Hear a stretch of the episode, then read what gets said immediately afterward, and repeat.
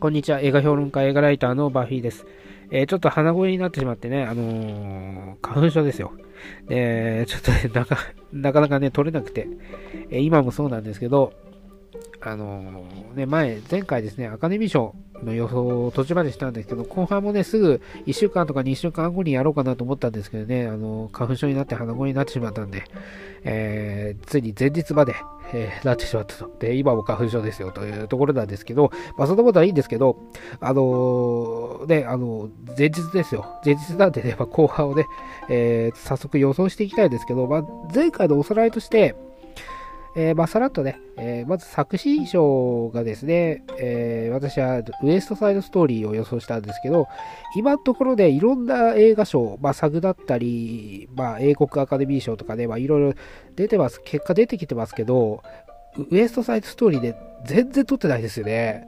で、ゴールデングローブは取りましたけど、ね、それ以来ですね、なかなか取れない。っていうところがあって、なんか呪われてるんじゃないかなと思うんですけど、これはですね、やっぱりパワーオブザドッグが強いですよね。で、パワーオブザドッグっていうのはやっぱりあの配信映画になってくるんで、で、アカデミー賞はちょっと難しいかなっていうところが正直あります。今でもね。えー、これっていうのはやっぱり会員あの、アカデミー会員っていうのが、あの、増えたとは言ってもね、えーやっぱり保守的というか、やっぱり映画館でね、見るべき映画、映画というのはね、映画館で見るべきなものだと。まあ、それが基盤となって、まあ、映画産業っていうのがね、えー、動いているわけですから、まあ、そこがゆる、あの、なんだろう、あの、えっ、ー、と、覆ってしまうと、今後のね、ビジネス展開としてなかなか難しいところがあるんで、ここは何としてでもちょっとね、あの、映画賞の代表的なアカデミー賞というところであるんで、配信権をまず取らせるわけにはいかないという動きになると思うんですけど、で、これがね、ちょっと難しいところで、あの、アカデミー賞会員っていうのは、えっ、ー、と、最近ね、結構どんどん増えてきちゃって、今1万人近くまで、9000何人だったかな ?1 万人近くまで行ってるんですよ。で、その3から4割は映画知らない人なんです。知らない人っていうか全くっていうことはないんですけど、あの、まあ、何かは携わってるんですけど、全部見てない人っていうのは多いんですよ。あの、全部ね、把握してないよと。で、そういった人が何を見て決めるのかっていうと、これね、あの、映画賞なんですよ。他の映画賞。だからテレビで放送される、あの、放映されるね、あの、映画賞っていうのが、なぜ、あの、重要になってくるかっていうと、それを見て決める人が多いんですよ。その3割か4割、ね。あの、わからないから。あの その、知識がないんでね、わからないんで、まあ、言ってみればミーハーですよ。だからミーハーな人たちが、いかにそのテレビ放送を見て、例えばその英国アカデミー賞だったり、えっ、ー、と、英国アカデミー賞は放送されてたから、えっ、ー、と、サグだったりね、まあ、いろいろテレビ放送されてる映画賞の中で、その、作品賞に選ばれた作品を、あの、やっぱこれだよねって言って、あの、何食わぬ顔して、えっと、投票するというね、流れになるんで、だからね、これはね、その半分くらいのちょっと保守的なアカデミー会員の人たちが、例えばそのウエストサイドストーリーを押したとしても、ウエストサイドストーリーじゃなくて、でも他の配信系じゃない作品を押したとしても、そのミーハー勢が他の、ね、あの、なんだろう、表、あの、脚本家組合とか、脚本組合じゃない、えっ、ー、と、批評家系の作品賞とか、批評家系の、え、映画賞っていうのは、そういったあの、裏事情っていうのはあんま関係ないですからね。アカデミー賞はなかなかあの、うちうちの賞になってくるんで、その仲間内の賞になってくるんでね、ちょっとそこは事情が変わってくるんだけど、その3割4割っていう人は、その、で、ミーハー勢なんで、あの、そのね、あの、批評家賞とかももうひっくるめて、その中の上位のやつをぶっ込んでくるんですよ。だからそれでパワーオブザドッグがこれで作品賞に選ばれる可能性は結構大いにあるんですけど、それはアカデミーのね、保守的な、保守、まあ、保守的って言い方悪いんですけど、えー、映画をね、あの、映画館で見ようという、えー、それが映画であるべきだというですね、あの、まあ、揺るぎない心を持った人たちが、どこまで対抗できるのかというところが今回見どころなんですよ。で、えっ、ー、と、それでですね、まあ、次の候補として、まあ、コーダ愛の歌っていうのがありますけど、これはね、あのー、皆さんね、ちょっと忘れてるかもしれないですけど、これね、劇場公開映画じゃないんですよ、実はね。まあ、一応、国によっては、あの、劇場公開、日本もそうですけど、劇場公開されてるんですけど、これね、アップルの映画なんですね。だからね、これも一応配信枠に入ってくるんですよ。だから、そこがね、ちょっと難しいところであってね。で、仮にこのパワーオザドッグとかコーダー、えーと、あと配信系で言うと、えーと、ドントルックアップぐらいですかね。えーと、それを抜いちゃうと、まあ、なんだ、ナイトメアアリー、えー、リコリスピザ、デューン、ウエストサイドスウエストサイドストーリー、ドリームプラ、ベルファスト、えー、ドライブ・マイカーぐらいになってくるんですね。で、こうなってくるんですけど、ここでね、私個人的には今回ね、そのコロナ禍ということもあって、ちょっとエンタメ作品で、あの映画が元気だよっていうエンタメ作品を選んでもらいたいという、あの、あるあるんですよ、そういう気持ちがね。えっと、関係ないですけど、そういう気持ちがあって、で、この中でね、エンターテイメント性に富んでる作品というのは、えー、言ってしまうと、デューンとウエストサイドストーリーしかないんですよ。で、デューンなんかね、ちょっと作品賞取れないと思うんで、で、こうなるとウエストサイドストーリーかなとは個人的に思ってるんですよね。えー、これは本当に個人の、個人的な思いです。だからえー、わかりませんけどね。えっ、ー、と、今最有力って言われてるのは、えー、ウエスウエストサイドストーリーじゃない、えっ、ー、と、ハッパーオーザドックですけど、私はウエストサイドストーリーで、ね、そのまま押したいと思いますね。で、監督もね、これジェーン・カンピオンね、パワーオブザドッグのジェーン・カンピオンと言われてますけど、えー、私はね、ウエストサイドストーリーの、えーと、スピルバーグ、えー、押したいなと思いますね。スピルバーグね、あの、また話長くなりそうですけどね、まあ、スピルバーグ個人的に別にそこまで好きじゃないんですけどね、えー、前回ね、受賞したのが、あの、1998年のね、あの、プライベート・ライアン。から、まあ、いろいろノミネートはされてるんですけど、それから取ってないね、20年、24年か、24年受賞してないことになるんでね、まあ、そろそろ取ってもいいんじゃないかなと思うんですよね。でもね、このスピルバーグがね、また他の映画賞でどこも受賞してない というね、ことがあるんで、これは難しいなというところですね。あ、ちょっと一つ戻るんですけど、まあ、作品賞の中でね、まあ、話題性といえば、あの、やっぱり日本のドライブ・マイ・カーっていうのが、あの、前ね、こんな、こんなんで言い方悪い、悪い、悪いし、別にいい作品なんですけど、あの、そのアカデミー賞の中のね、あの、そのノミネノミネートの中で言うとって話ですけどね、えー、作品賞取れないって言ったんですけど、あの、排除排除していく、その配信系を排除排除してて、で、他の映画賞でね、えっと、何が受賞し結構話題になっているのかっていうところで、ドライブ、ドライブバイカーっていうね、えっと、選択肢もあるのかなっていうところで、で改めて思思うんで、これはね、あの、確率的にはね、ちょっとゼロじゃなくなってきたなっていうのが個人的な感想です。あのそのことね、傾向を見てね。でもやっぱり難しいかなっていうのが正直なところです。ちょっとあの鼻声出してちょっと鼻鼻水が出てくるんでね、ちょっと あの聞きづらくて申し訳ないですけど、で、まあ主演男優賞はもうウィリー・スミスでもう確定でしょっていうところですね。で、えっと、主演女優賞はね、ちょっと迷ったんですけど、やっぱりジェスカ・チャスティエンですかね。まあこれもちょっと揺るぎないなっていうところになってきましたね。で、他がですね、ちょっと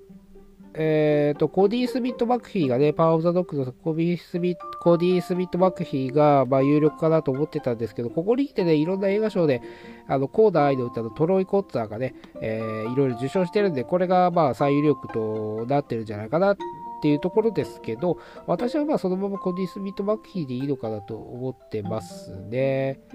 えー、まあ、ほぼ、ほぼトロイコッツァで決まりとか言われてますけどね。まあ、いい、あの、まあ、いいやと思って。まあ、いいやということないですけどね。で、まあ、助演女優賞は、まあ、アリアンデル・ボーズで、まあ、間違いないなっていうところですね。で、脚本賞、あ、前言ってなかったか。で、えっと、アニメはやっぱりミラベルですね。えー、ここまでが前回えー、喋ったところでして、えっ、ー、と、次からね、脚本賞ね。脚本賞はね、えっ、と、個人的にはベルファストだと思ってます。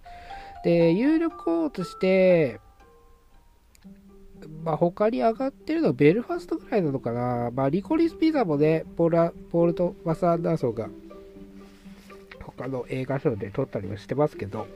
まあ、ベルファストなのかなと。ベルファストで、あの、いろいろノミネートされてるんですけど、人気ないんでね、この脚本賞、脚本賞ぐらい取らせてあげたいなということですよ。えー、それがアカデミー会員の人たちも、まあそういう気持ちでいるのかなと個人的には思ってます。で、脚色賞はね、私パワーオブザドッグかなと思ってますね。で、まあ、コーダ愛の歌とかもね、結構変更、あの、オリジナルの映画よりね、結構変更点があって、まあ、うまくね、あのー、なんだろうな、リメイクじゃ、リメイクっていうか、まあ、リメイクなんだけど、まあ、ちょっと別のものとして作り上げることができたんで、そこはまあ、脚色力っていうのはあったんじゃないかと思うし、まあ、ドラムバイカーもね、あのね短編、あの村上春樹のね、短編を3本くっつけてね、それで独自のせあのストーリーに構築したわけですから、あれも、まあ、脚、脚色賞としてはいいんですけど、えっ、ー、とね、ちょっと話戻りますけど、やっぱりあの、ミーハーゼですよ。ミーハーゼがね、あの、わかんないんで、その客所とから言われてもわかんないよっていう感じなんで感じなんで、多分パワーザドッグに集中するんじゃないかなと個人的には思ってますね。あの、正直ね、客色的にはね、パワーザドッグそこまでじゃないんですけど、ミーハー勢が流れるとしたらそこかなと個人的には思うんで、そこになってます。えっと、そんな感じで選んでます。で、えっ、ー、と、国際映画賞は前言ったからちょっと言ってないかもしれないですけどね、これドドライブ・マイ・カーが取るんじゃないかなと思ってますね。だから久しぶりに日本が、えっ、ー、と、送り人以来か、えっ、ー、と、13年ぶりに受賞することになりますよね。取ったらね。えーと、その他が、えーと、私は最悪という放題がついた映画ですね。えーと、あと、フリーっていうアニメ、え、アニメ、半分アニメ、半分ドキュメンタリーみたいな映画ですけどね。あと、ハンズ・オブ・ズ・オブ・ゴッド。これ、ネットフリックスで配信されてますけどね。え、別にネットフリックス映画じゃないですよ。ネットフリックスで配信されてるだけ。えーと、あと、ブータン山の教室ね。えーと、これもね、あの悪い映画じゃないですよ。悪い映画じゃないですけど、結構王道な映画でね、えー、まあもうレンタルとか DVD とか出てるんでね、あのぜひ見てもらいたいと思うんですけど、まあ、あの教師に教師の資格は持ってるんだけど、教師になる気がない青年がですね、ブータンの山奥に飛ばされてですね、そこで、あの、教師のよろ、教師っていうかまあ、人に物を教える喜びを、ね、あの、見出していくという、まあ、よくある、ドラマでよくある話なんですよ。だからね、まあそんな特別な映画じゃなかったなと。まあ、悪い作品じゃないです。全然悪い作品じゃないですけど、いい作品なんですけど、えー、受賞できるほどのものではないなと思ってますね。で、他にはですね、えー、ドキュメンタリー賞で、これはね、おそらくサマーオブザソウルが取るかなと思ってますね。他にはあのフリーがね、さっき言ったアニメの部門でもノミネートされてるフリーで、えっ、ー、と、これ、半分アニメで半分ドキュメンタリーなんでね、えーと、ドキュメンタリーの方にも入ってるんですけど、えー、他ではですね、ちょっと日本公開がされてなくて、配信もちょっと見るとこが、えー、どこ、ないというような、えー、状態のものがいくつか入ってるんですけど、これはやっぱりサマーオブサマーオブソウルかなと,、えー、と思ってますね。まあ、ここはちょっとね、あのー、ざっくりという感じで。で、視覚効果賞で、これはデューン取るんじゃないですかね。えー、視覚効果賞ぐらいで取らないともう何取るんだっていう話ですからね。あの視覚、まあ、技術賞とかね、えー、そういう映像系のあの賞は、まあ、竜は強いんじゃないかなというところですね。まあ、そこでいくつ稼ぐかっていうところですね。結果的に最多受賞になってしまう可能性もありますけどね。そういう技術系の賞でいっぱい取っていくとね。で、撮影賞もね、これ竜じゃないかなと思いますけどね。で、まあ、ちょっとね、あ、どうかな？えっ、ー、とね、撮影賞はね、えっ、ー、と、私はね、マクベスをしたいんですよ。マクベスのね、ブニュ、ブニュノ・デル・ボネルっていう人ですね。このね、マクベスっていうのはね、今、あの、Apple TV プラスで配信されてるんですけど、これね、見た人いると、あの、言いますかね、えっと、これ、これ、ね、すごいね、あの、光と影、まあ、モノクロの世界なんですけど、光と影の使い方がね、絶妙なんですよ。あの、本当にね、まあ、アート的というか、絵画的というかですね、これ本当に見てもらいたいんですけど、でもね、やっぱりね、気になるのが、その、ミーハー勢なんですよ。マクベス見るかなっていうとこですね。これ一般のね、アメリカ人もね、なかなかマクベスっていうとね、やっぱりあの、古典、古典ですからね。古典劇ですから。えー、舞台のね、舞台でよく上映もされてますけど、あのやっぱりそういう舞台とか行く人たちがね、あの好んでね、ちょっと上流階級の、あの人々が好むような映画っていうか舞台だったりしますけど、あの一般的にはそんなにね、あのあまり見たいなと思わない感じがするんで、あの圧倒的なあの技術で言うと、私、マクベスかなと思ってるんですけど、ミーハー勢が動くとしたら、デューぐらいしかないなと、私が思ってます。あとは、まあ、あの、ウエストサイドストーリーとかもね、えー、なかなか、まあ、撮影という部分で良かったんで、まあ、そこもあるかもしれないですけどね、まあ、どうかな。あの、私、個人的にはマクベスをしたいです。でも、最有力となってるのは今、デューですね。他はですね、歌曲賞はですね、これはあの個人的な希望もあって、ドリームプランのね、ビヨンセの Be Alive という曲を推したいですね。えーまあ、今最有力になっているのは、あの、ノータイム、ノータイムトゥーダイのね、ビリー・アイリッシュのノータイムトゥーダイですね。まあこれ、堅いかなっていうところですけどね。でも、ビヨンセ好きな人結構いますからね。あの、結構いますっていうのもおかしいですけど、まあ、なんだろう、ビヨンセは、まあの老若、老若男女ね、えー、いろんな人から、まあ、愛されてますからね。ビリー・アイリッシュはちょっと癖が強いんでね、ちょっと若者向けかなっていう感じがするんで、まあ、ビヨンセになってほしいなと、えー、いうところですね。まあ、曲自体も全然ね、いい曲なんでね、ビヨンセ獲ってほしいなっていうところですね。で、作曲賞はね、まあ、これはデューンかな、ハンス・ジマーね、まあ、有名な人ですね、ハンス・ジマーね。えー、他のところで、どうかな、ミラベルも、あ、ミラベルも可能性あるんですけどね。まあ、個人的にはミラベルになってほしいですけど、まあ、デューンかな？っていうところですね。えー、他は、まあ、ドントルックアップ、パワーズドッグ、えー、と、パラレルマザーズね。このパラレルマザーズはね、あのペネロプケペネロプクロスが主演してるんですよね。えっ、ー、と、助演女優賞に、助演、助演女優賞にも、えっ、ー、と、このパラレルマザーズでね、ノミネートされてますけどね。えーと、あとは衣装デザイン賞はこれクルエラですね。えーと、あとはまあデューン、まあナイトメアリー、ウエストサイドストーリー、シラノ。まあここでシラノがね、唯一入ってるんでね、まあちょっと頑張ってもらいたいんですけど、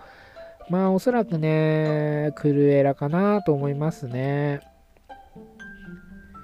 あとは、えっ、ー、と、編集賞、これが、えっ、ー、と、デューン、ドリームプラン、チクチクブーン、パワーオブザドッグ、えー、ドントルックアップっていうとこですね。で、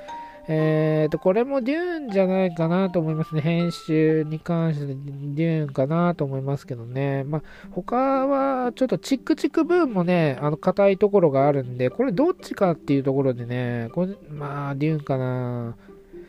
まあ、やっぱ技術系とか、まあ、そういったね、あの作曲とか編集とか、まあ、そういったものはね、デューンが最多で取るんじゃないかなと個人的には予想してますね。ね美術賞もデューンが、あ美術賞はね、デューンと言いたいところですけど、これはナイトメアアリーをね、私は推したいんですよね。まあ、候補して候補としては、デューンとナイトメアリー、ウエストサイドストーリー、パワーザドッグ、マクベスですね。で、ナイトメアアリーをしたい理由としては、これね、あの、ぜひ見てもらいたい映画なんですけど、あのー、ギレルモ・デルトロのね、あの、世界観がね、すごい出てる、まあ、世界観が出てるって、まあ、この人が撮ってるのかそうなんですけど、あの、まあ、この人はね、本当にね、美術的っていうか、まあ、アートに特化した監督でね、で、それと今回、あの、ノワール的な雰囲気をですね、融合して、アートとノワールの融合という、まあ、独自の世界観を構築してるわけなんですけど、あの、その中でね、やっぱりギレルモらしさっていうのが溢れ返ってるんですよね。で、今回、見せ物小屋っていうね、ちょっと昔で言うと、あの、フリークスとか、ああいう時代のような、あのちょっとね、あの人たちをね、人たちも出てきたりするんだけど、で、デルトロはね、やっぱりあのフリークス大好きな人ですからね、あの人はね。えー、自分の家にあのフリークスのあの人形を置いていたりですね、あの生涯のベストの2位に入ってますからね、フリークスはね。あの人のね。だから、なんか美術も結構こだわってて、えっ、ー、と、リスペクトも強くなってましたね。で、そういうところはね、ギレルモ・ラッサが出てるなというところで、まあ、ぜひね、美術賞ぐらいは、あの、ナイトメアアリーね、他で撮るところがなさそうなんで、ここで撮ってもらいたいなというのが私も希望ですね。だから、あの、ナイトメアアリーにしておきます。えー、という感じですね。えー、あと、メイクヘアショー。はですね、えー、これタミー・フェインの瞳になるんじゃないかなと思ってますね。あとは候補としてはハウス・ハウスオブ・ズグッチね。ハウス・オブ・グッチもね、ここ唯一なんですよね。まあ、今回残念でした。ちょっと時期的な問題かなっていうのもあるんですけどね。あの、あとは、まあ、星の王子、ニューヨークへ行く2ね。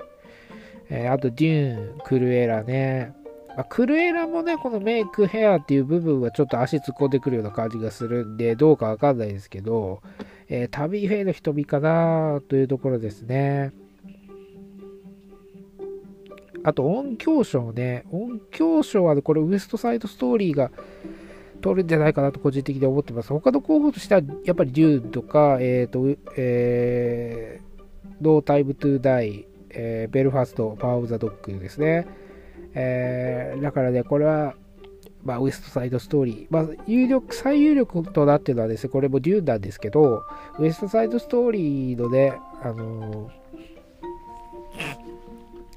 ー、音響はね、まあ、よくできても、よくできてますよっていうなんか軽い言い方になってしまうんですけど、あの、本来ですね、歌、まあ、ミュージカルっていうのは別撮りするわけなんですけど、今後のね、ウエストサイドストーリーはその現場で歌ったものをうまくね、へあの、音響を調整して、すごいクオリティに仕上げてるんでね、これはまあ、さすがの技術ということでね、音響賞を取ってもらいたいところですよ。で、他はですね、ちょっと、これはなかなかね、見れる作品と見れない作品がね、ばらついてくるんですけど、短編アニメーションはですね、あの、えー、ノミネートとしては、小鳥のロビン、えー、あとは、なんだろう、ちょっと読めない。えっと、あと、ベスティア、ボクシングバレー、えっ、と、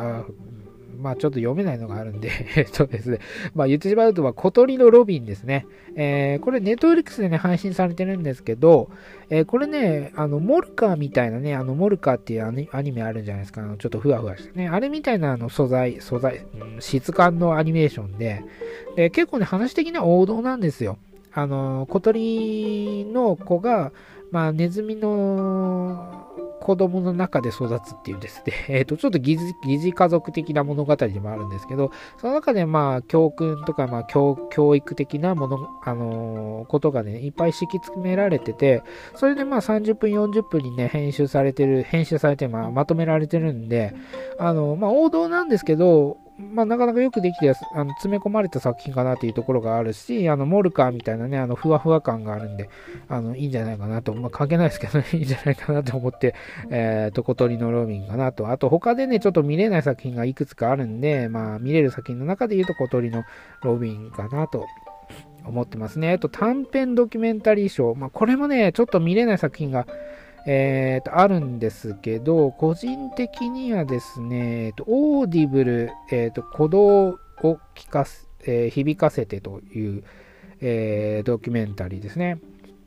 これね、ネットフリックスで見るんでね、ぜネットフリックスで見れるんで、ぜひ見てもらいたいんですけど、他のね、2つもね、ネットフリックスで見れるんですよね。あとは、えー、っと、